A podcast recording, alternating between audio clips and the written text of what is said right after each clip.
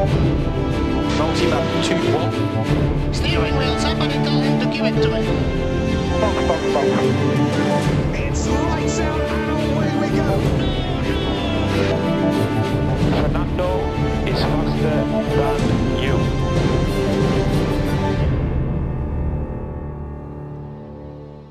Sean ustedes bienvenidos a Compuesto Medio, el podcast en español sobre la Fórmula 1. Yo soy su anfitrión, Paul Díaz. Se terminó el parón veraniego y hemos regresado a uno de los escenarios predilectos del público. El maravilloso trazado de Spa-Francorchamps recibió una vez más al Gran Circo tras lo ocurrido el año pasado, donde todos recordaremos que el clima no se dio y solo vimos tres vueltas de carrera. Datos a tomar en cuenta, muchos pilotos aprovecharon para cambiar componentes en su monoplaza y por ende tuvieron que penalizar. Tal fue el caso de Max Verstappen, Charles Leclerc, Valtteri Bottas, Lando Norris, Esteban Ocon y Mick Schumacher. La pole position fue para Max Verstappen, pero debido a que cambió motor tuvo que penalizar, cediendo en carrera la primera posición a Carlos Sainz. La vuelta rápida se la llevó el neerlandés. Para esta ocasión Pirelli trajo su gama media, C4 para el neumático blando, C3 para el medio y C2 para el duro. Comenzando con los abandonos tenemos a Lewis Hamilton. Tras una buena largada el piloto británico logró hacerse de un par de lugares y justo en la curva 5 intentó un adelantamiento por el exterior sobre Fernando Alonso, pero dejó sin espacio al piloto de Alpine, logrando que el contacto fuese inminente, catapultando al Mercedes por el aire y cuando cayó resultó con daños que le hicieron abandonar el Gran Premio. En una entrevista posterior, Lewis aceptó la culpa sobre el incidente. El siguiente abandono fue por parte del piloto finlandés Valtteri Bottas. El de Alfa Romeo comenzó desde la decimotercera posición por todos los pilotos que pagaron penalización y en la segunda vuelta por evitar colisionar con Latifi se salió de pista y quedó atrapado en la grava. En decimoctava posición se encuentra Nicolas Latifi. El piloto de Williams largó desde la undécima posición y justo al llegar a la curva 6 se fue un poco de largo y parte de su monoplaza se fue a la grava. Para evitar perder el carro giró el volante, lo que le hizo perder el control momentáneamente y terminó con un trompo, lo que lo relegó al último lugar de donde no pudo salir. Delante tenemos a Mick Schumacher en la decimoséptima posición, quien también pagó penalización. La verdad no hubo mucho ritmo en carrera, ya que solo pudo quedar por delante de Latifi. En decimosexto lugar finalizó su compañero Kevin Magnussen. El piloto danés vuelve a repetir el lugar donde quedó en Hungría.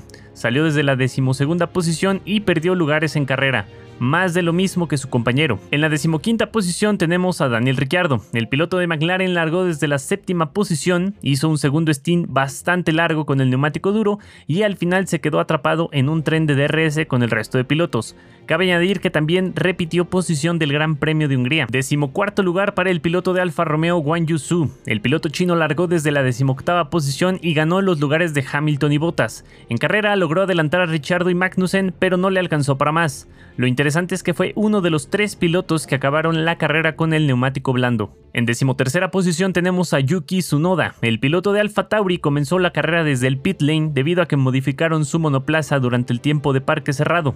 En carrera obtuvo las posiciones de los abandonos y con un primer stint más largo que varios pilotos, esto le permitió ganar importantes posiciones, pero también le hizo perder ante su compañero de equipo. En la decimosegunda posición tenemos a Lando Norris. El de McLaren fue uno de los pilotos que también penalizó por cambio de componentes. Empezó la carrera desde la decimoséptima posición y ganó solamente 5 lugares. En un décimo lugar tenemos a Lance Stroll de Aston Martin. El piloto canadiense repite el lugar como en el último Gran Premio, pero esta vez quedó por detrás de su compañero.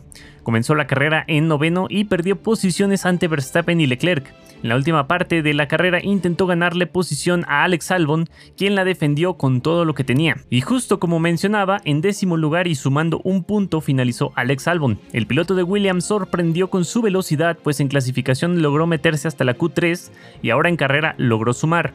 Esto me hace sospechar que a uno de los monoplazas le activan los superpoderes, pues el año pasado vimos la gran clasificación que hizo Russell con aquel Williams aquí en Spa. En noveno lugar tenemos a Pierre Gasly, el piloto de Alfa Tauri también salió desde el pit lane, pero la estrategia le fue mejor que a su compañero, ya que Gasly paraba antes que Yuki y esto le permitió escapar del trenecito de pilotos. Gran carrera del francés, pues salió último y consiguió sumar importantes puntos. Octavo lugar para Sebastian Vettel. El piloto de Aston Martin hoy sí se le dieron las cosas. Largó desde la décima posición y ganó 5 puestos tan solo en el comienzo de la carrera. En séptimo lugar culminó Esteban Ocon, quien nos dio mucho de qué hablar tras su excesiva defensa en Hungría. Acá en Bélgica largó desde la decimosexta posición y con un buen ritmo consiguió colarse hasta los puntos. Uno de sus adelantamientos nos hizo recordar al de Hakkinen sobre Schumacher en el año 2000. En sexto lugar tenemos a Charles Leclerc en otro fin de semana surrealista para Ferrari. Este último texto lo dejé tal cual como lo presenté en el Gran Premio de Hungría, pues Ferrari nos regaló otro episodio de cómo no deben hacerse las cosas. Leclerc penalizó por cambio de componentes y durante el safety car tuvo que detenerse debido a que había un tear-off o visera de plástico desechable que usan los pilotos en el casco y este terminó en el sistema de refrigeramiento del Ferrari, lo que provocaba que el neumático se sobrecalentara. Tras parar en boxes empezó la remontada y los de Maranello apuntaban a una quinta posición cuando por la radio le preguntaban a Charles sobre la estrategia y el compuesto con el cual le gustaría finalizar la carrera. En la penúltima vuelta paró en boxes para intentar la vuelta rápida, pero se llevó una penalización por no respetar los límites de velocidad en el pit lane, y por si fuera poco, salió muy justo con Alonso, quien lo rebasó y le estorbó en su vuelta lanzada, con lo cual no solo no se llevó la vuelta rápida, sino perdió una posición por la penalización del pit lane. En quinto lugar tenemos a Fernando Alonso, que regresa tras su anuncio de dejar la escudería francesa para ir a Aston Martin. Largó desde la tercera posición y justo tuvo el toque con Lewis Hamilton en la primera vuelta. Tras esto perdió algunas posiciones, pero al final fue recompensado por la penalización de Leclerc. Cuarto lugar para George Russell, quien tuvo una buena participación. El piloto de Mercedes logró adelantar a Pérez en la largada, pero tuvo que cederla tras un gran adelantamiento del mexicano. Durante el último stint estuvo a punto de alcanzar a Carlos Sainz, pero al final no lo consiguió. Tercer lugar para Carlos Sainz. En esta ocasión el piloto de Ferrari largó desde la primera plaza, pero se le vio batallar mucho con los neumáticos durante la carrera. Fue rebasado por Verstappen y por Checo Pérez, pero al final logró defender el tercer puesto del podio. En segundo lugar y volviendo más fuerte tenemos al mexicano Sergio Pérez. Checo largó desde el segundo lugar pero tuvo un inicio complicado ya que no encontró la tracción al arrancar y perdió tres puestos. Tras el adelantamiento de Russell y el accidente Alonso Hamilton, el mexicano recuperó el segundo lugar.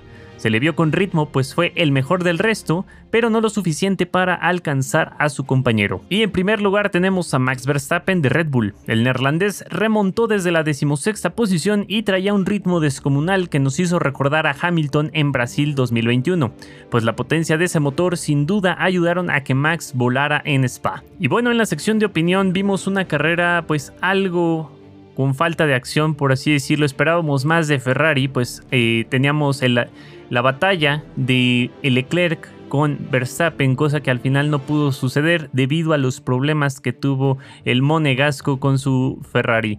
Lo que sí es que Red Bull vuelven a dar un golpe en la mesa nos deja claro que las modificaciones y el trabajo que han venido haciendo durante el parón veraniego pues han dado frutos. Como lo decía el motor de Verstappen y el rendimiento nos ha, hecho acordar más que nada de lo sucedido en Brasil 2021 donde Hamilton eh, voló por ese trazado llegando desde último lugar hasta el primero en carrera. Y bueno, algo así fue lo que hizo Verstappen en esta ocasión. De cierta forma el campeonato de constructores se podría decir que ya está casi decidido, pero del que sí tenemos certeza es del campeonato de pilotos. Eh, matemáticamente hay posibilidades de que Max Verstappen no se lo lleve, pero es prácticamente imposible.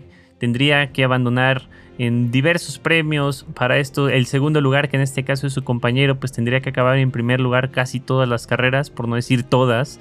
Entonces, bueno, nosotros esperábamos obviamente un final de película como el que vimos el año pasado, que eh, los contendientes estaban empatados hasta la última carrera y bueno, en esta edición pues lamento decirles que no será el caso, la diferencia es bastante amplia y bueno, prácticamente podríamos ya darle el trofeo a Max Verstappen y dejar que el resto de pilotos compitan pues por el segundo lugar, que ese sí está muy peleado, sobre todo por eh, Sergio Pérez, Charles Leclerc y por ahí viene también Carlos Sainz apretando en esta parte final. Hablando de Ferrari, hemos visto una vez más ese tema de las estrategias. Por un lado, Carlos Sainz pues nos está demostrando que él está pudiendo un poco más con la presión, o sea, él maneja sus estrategias eh, desde hace tiempo. Eh, caso contrario con Leclerc, que uno pensaría que Red Bull de cierta forma tenía la presión, pues eh, vimos a Ferrari muy fuerte a inicios de, este, de esta temporada. Y es ahora quien creo yo, Charles Leclerc, tiene la mayor presión por tratar de alcanzar a, a Verstappen y lo vemos cometer errores más y más, no solamente a él, sino también a su equipo. Eh, vimos también el tema de las estrategias, que normalmente es habitual que las escuderías manejen la estrategia A, la estrategia B, pero ya hemos llegado a la estrategia D y me tomé la libertad de ponerle ciertos títulos a esas estrategias. Me puse a ver los grandes premios de este año y bueno, básicamente con lo que ha sucedido cada vez que iban por X o Y estrategia, le tengo yo el título. Por ejemplo, el plan A es de A de a veces funciona, a veces no. El plan B es B de bien, pero podría salir mal. El plan C es de caramba, no pudimos usar el plan A o el B. Y por último, en esta ocasión ha debutado el plan D, que significa D de desastre. No se le ocurrió nada al estratega. Y bueno, más allá de esta parte cómica, pues lo hemos visto, y, este creo que fue un poco el, el colmo, pues veíamos que los estrategas básicamente le estaban dando la responsabilidad a Leclerc de decidir su estrategia. Normalmente, normalmente se consulta con el piloto, eh, pero digamos que el 90% de la decisión recae en el equipo, en la escudería, porque ellos tienen todos los datos visibles. En este caso, el piloto, pues, eh, te puede dar retroalimentación del desgaste de las llantas, de cómo se siente en ritmo, ¿no? Pero todo lo demás lo tienen los ingenieros precisamente en el pit lane. Entonces, en este caso, pues sí, vimos una plática muy extensa del ingeniero de Ferrari con Charles Leclerc preguntándole eh, que tipo de llantas que quiere para el siguiente Steam, que cómo se siente, eh, etcétera, ¿no? Entonces, esto sí ya te habla de pues del descontrol que está viviendo Ferrari en el tema de las estrategias y que para mi punto está pesando más la presión sobre la escudería de Maranello que bueno, en este caso Red Bull y compañía. Algunas otras noticias que tuvimos durante este parón veraniego pues fue el tema de que Ricciardo se va de McLaren. Eh, en este caso pues han llegado a un acuerdo, eh, tenía por ahí contrato para más, han decidido que este va a ser su último año y bueno, el piloto australiano va a tener que buscar escudería, por ahí McLaren incluso se rumoraba que le ofreció la posibilidad de ir a indicar, pero bueno, Ricciardo verá cuáles son sus mejores posibilidades. Eh, para ahí está el, asiento de Alpine. Eh, pues se rumora también, tenemos a, Schumacher que podría ocupar ese asiento de Alpine y por ende se liberaría un, puesto, un asiento ahí en Haas. Pero bueno, ese fue uno de los temas eh, fundamentales. Otro fue el de Vettel, se retira de, de la Fórmula 1 y deja libre su asiento, con lo cual Alonso aprovechó para tras el Gran Premio de Hungría. Y pues bueno, nos soltó la bomba de que él va a ser el siguiente piloto de Aston Martin. Entonces veremos cuál, eh, cuál es el plan. Por ahí decían que ya no es el plan, sino ahora va a ser la misión, ya que pues fracasó el plan de cierta forma con Alpine, entonces ahora va a ser la misión con Aston Martin.